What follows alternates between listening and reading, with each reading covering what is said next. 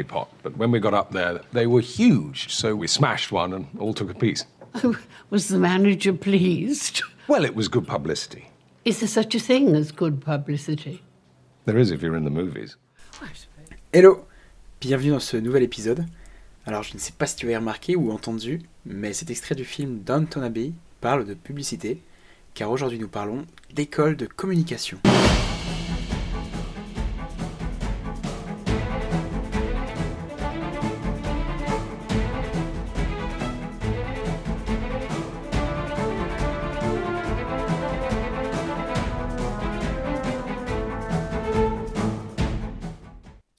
Comment intégrer une école de communication? Qui fait-on et quels sont les débouchés? Voici les différentes questions que nous allons aborder durant ce podcast. Et pour finir, comme d'habitude, nous allons avoir la chance de recevoir un étudiant tout fraîchement diplômé d'une école de communication. Alors, au même titre que les écoles de commerce, les écoles de communication sont des établissements privés. Du coup, on a déjà expliqué un petit peu les établissements privés et leur fonctionnement dans le premier épisode sur les écoles de commerce. Du coup, je vais moins m'attarder sur cette première partie pour qu'on puisse avoir un peu plus de temps sur l'interview. Donc du coup, comme je viens de dire, les écoles de communication sont sensiblement équivalentes aux écoles de commerce. Elles sont privées, la formation est payante et les conditions d'admission varient en fonction de l'école dans laquelle tu souhaites aller. Alors, la communication en gros, qu'est-ce que c'est? C'est un vaste sujet qui englobe des matières telles que donc la communication, le management de projet, le marketing, la communication événementielle et bien d'autres choses que tu vas découvrir au fur et à mesure. Pour intégrer une école de communication, en règle générale, il faut passer un concours d'entrée. Bien évidemment, les concours sont propres à chacune des écoles. Mais globalement, tu vas retrouver une épreuve écrite avec des exercices comme des QCM, dissertations, études d'articles de presse parfois, et tu vas souvent avoir des épreuves orales pour évaluer ta motivation, ta personnalité ou ton niveau d'anglais? Dans tous les cas, c'est hyper important d'avoir un bon niveau de culture générale, d'expression écrite, et d'intérêt pour le secteur et le monde de la communication et le marketing. Mais que fait-on en école de communication? En règle générale, toutes les écoles de com proposent les mêmes programmes de formation soit des études dites courtes, en 3 ans, soit des études dites longues, en 5 ans. Au niveau des matières, dans un premier temps, tu vas avoir un socle de matières fondamentales, comme du marketing et de la communication, les bases des sciences humaines, la transformation digitale, et encore bien d'autres. Et ensuite, au fur et à mesure de tes années, tu vas pouvoir te spécialiser en marketing, en communication internationale, en influence, en création, en design de marque ou encore bien d'autres secteurs. N'oublie pas qu'en école de com, tu vas également avoir des stages professionnels à réaliser, ainsi que la possibilité de faire de l'alternance. L'objectif pour toi, c'est d'être spécialiste d'un domaine en particulier une fois ton diplôme en poche.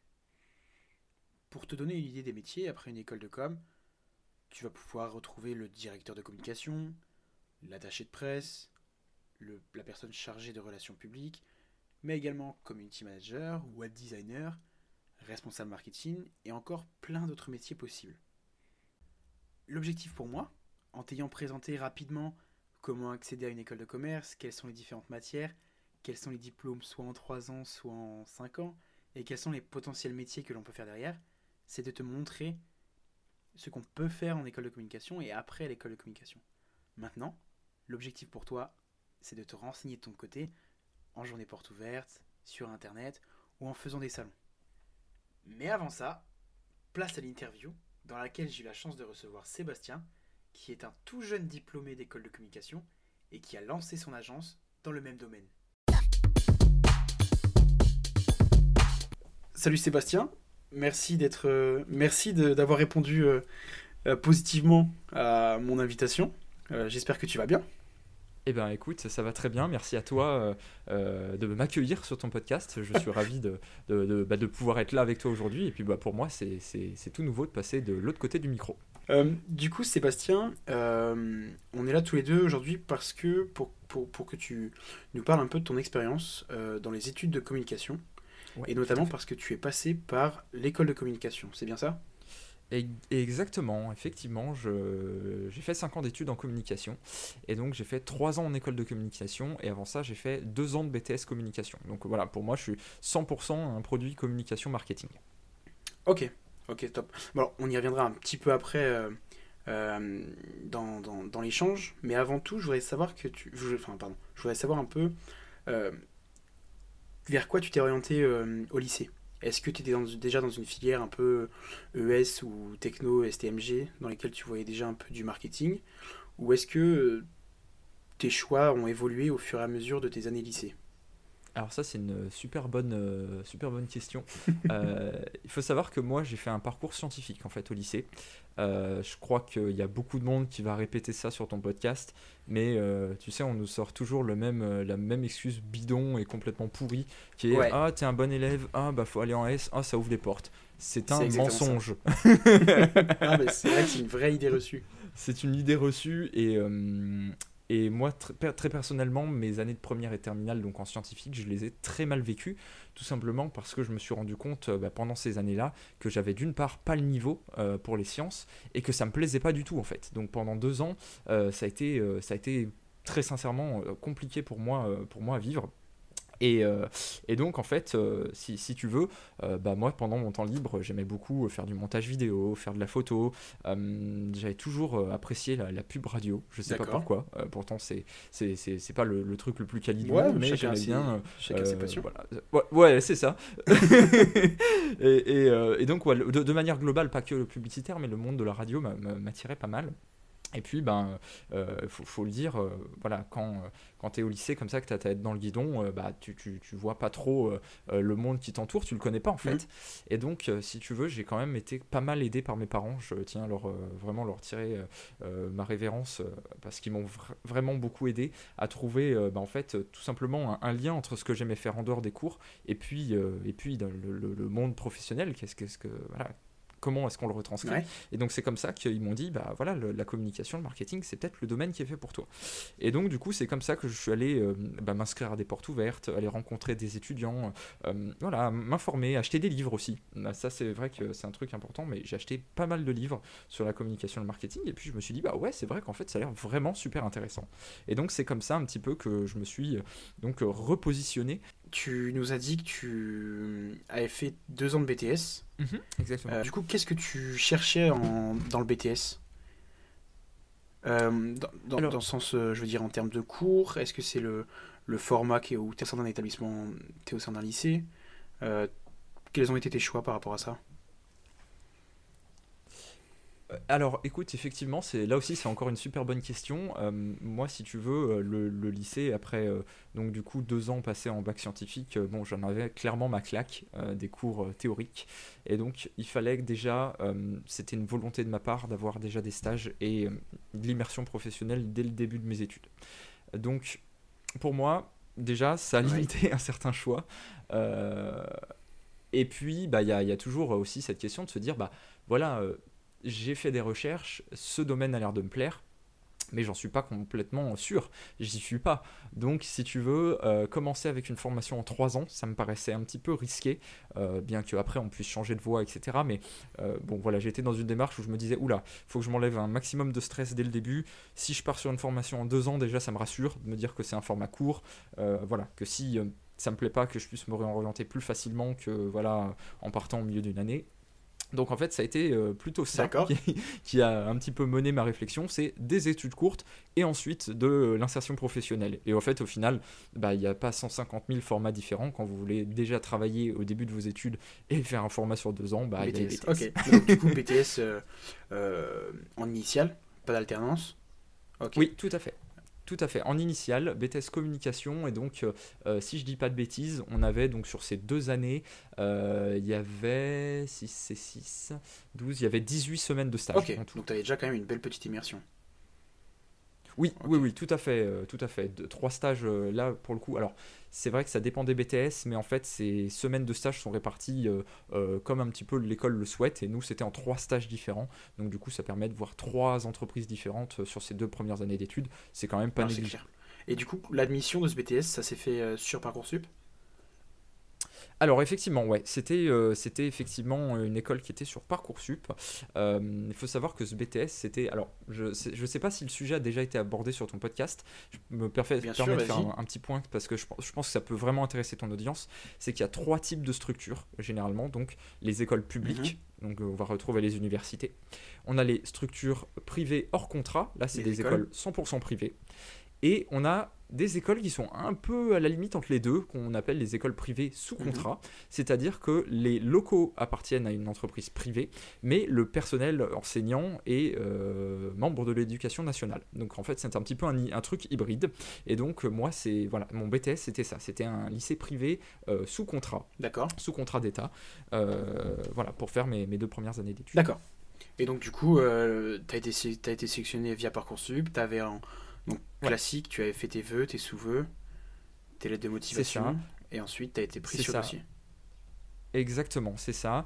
Euh, alors, euh, en plus, ça va faire rire plus d'un euh, qui, qui nous écoutera aujourd'hui, mais pour moi, à l'époque, ça s'appelait même pas encore Parcoursup, c'était la dernière année. Admission de, post-bac Ah ouais, APB, voilà, c'est ça.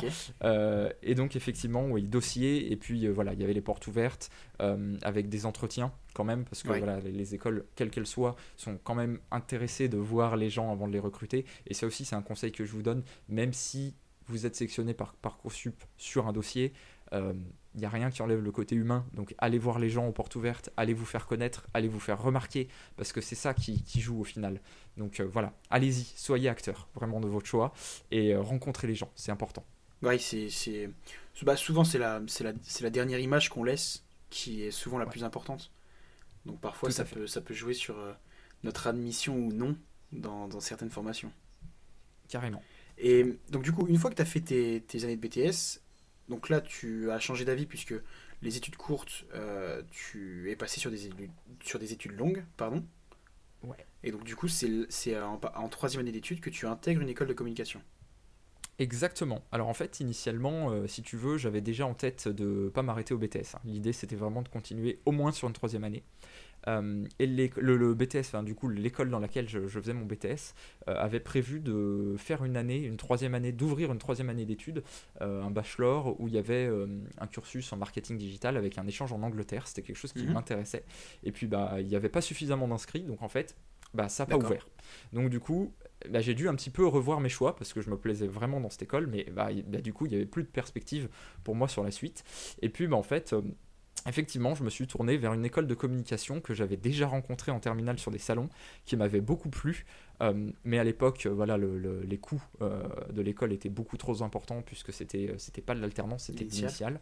Euh, et donc, voilà, j'avais fait le, le choix de, de- de ne pas aller là-bas parce que, voilà, encore une fois, financièrement, c'était trop important comme coût. Mais du coup, en troisième année, eux, ils proposaient de l'alternance. Donc, je me suis dit, bah écoute, on, va, on va retourner vers cette école.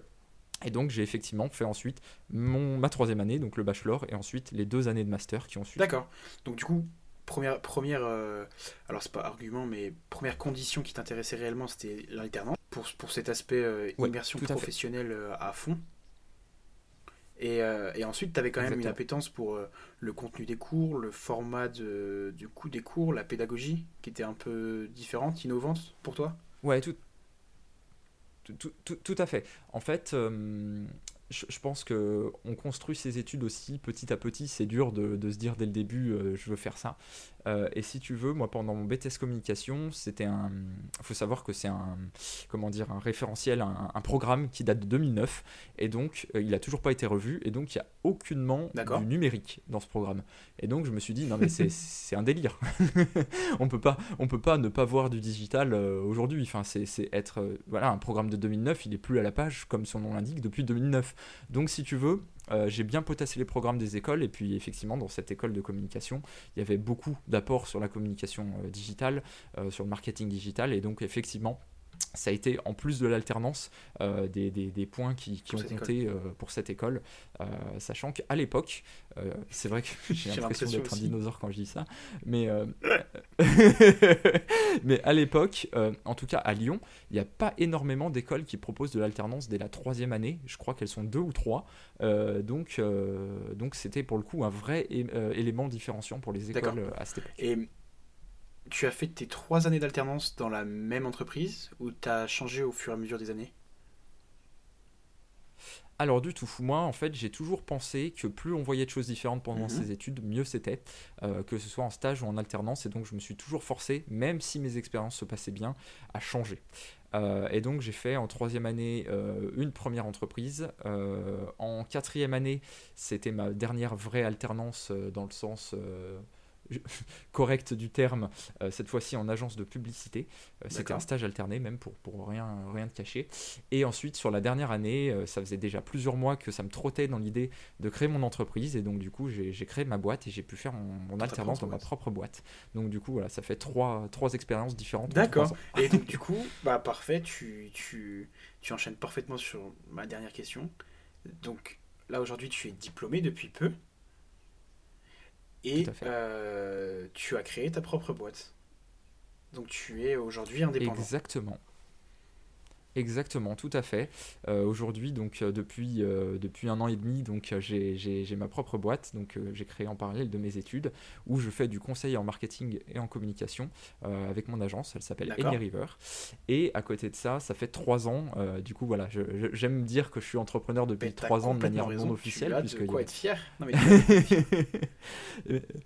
et euh, du coup, euh, voilà, j'avais créé mon, podcast, donc il y a trois ans, euh, podcast de stratégie de com et marketing, qui s'appelle Et toi, tu dis quoi? Et donc aujourd'hui, voilà, c'est mes deux activités à temps plein. Donc je suis très content de pouvoir, euh, pouvoir faire ces deux activités. Euh, le, job d'entrepreneur, c'est quelque chose de vraiment passionnant euh, et, je, je peux qu'inviter les, les- les- gens à entreprendre en parallèle de leurs études parce que c'est une expérience vraiment, vraiment exceptionnelle et on voit vite si on, aime, si on est fait pour ou pas.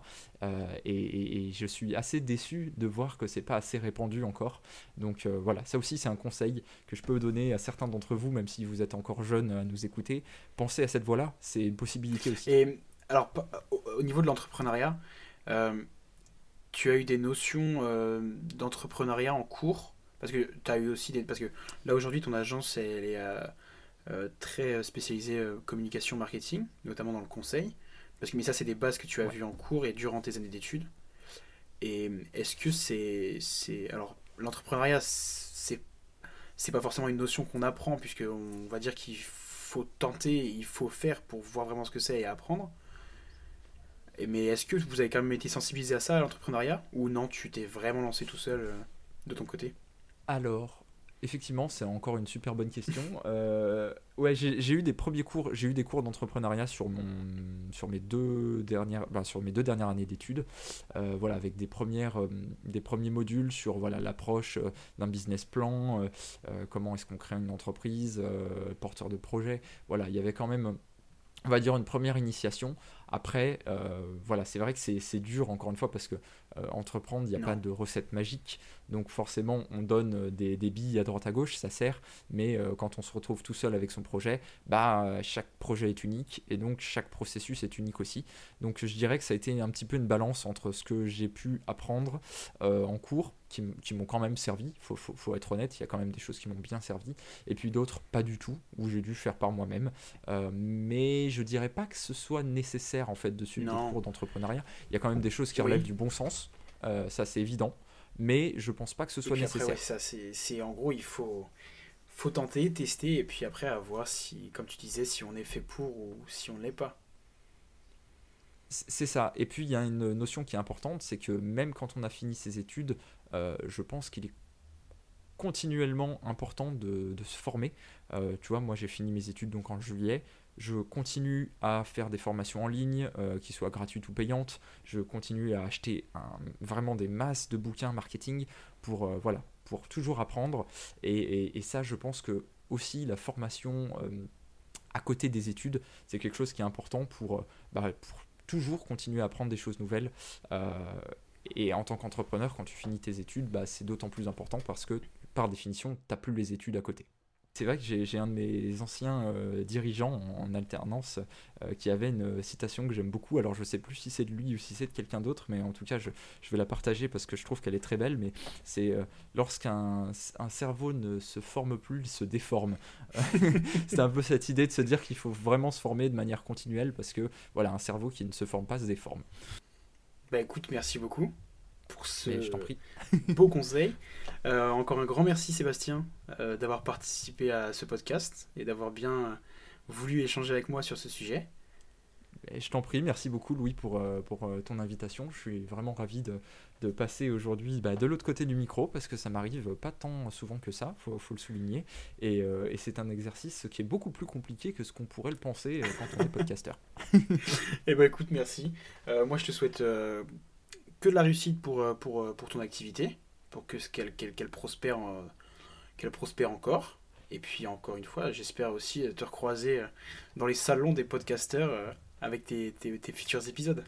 Eh ben avec grand plaisir, Louis, merci beaucoup. Moi, je suivrai avec attention euh, bah, ton podcast parce que c'est vrai que c'est quand même une thématique importante, l'orientation, et euh, ça sert toujours. Ça sert toujours à quelqu'un de, sa famille, de ses amis. Donc, euh, donc compte sur moi pour être un auditeur régulier et, et voilà, tu auras un abonné en plus sur les plateformes. et eh ben super, et eh ben merci beaucoup Sébastien. Et ben je t'en prie. À très bientôt, Louis. Au revoir.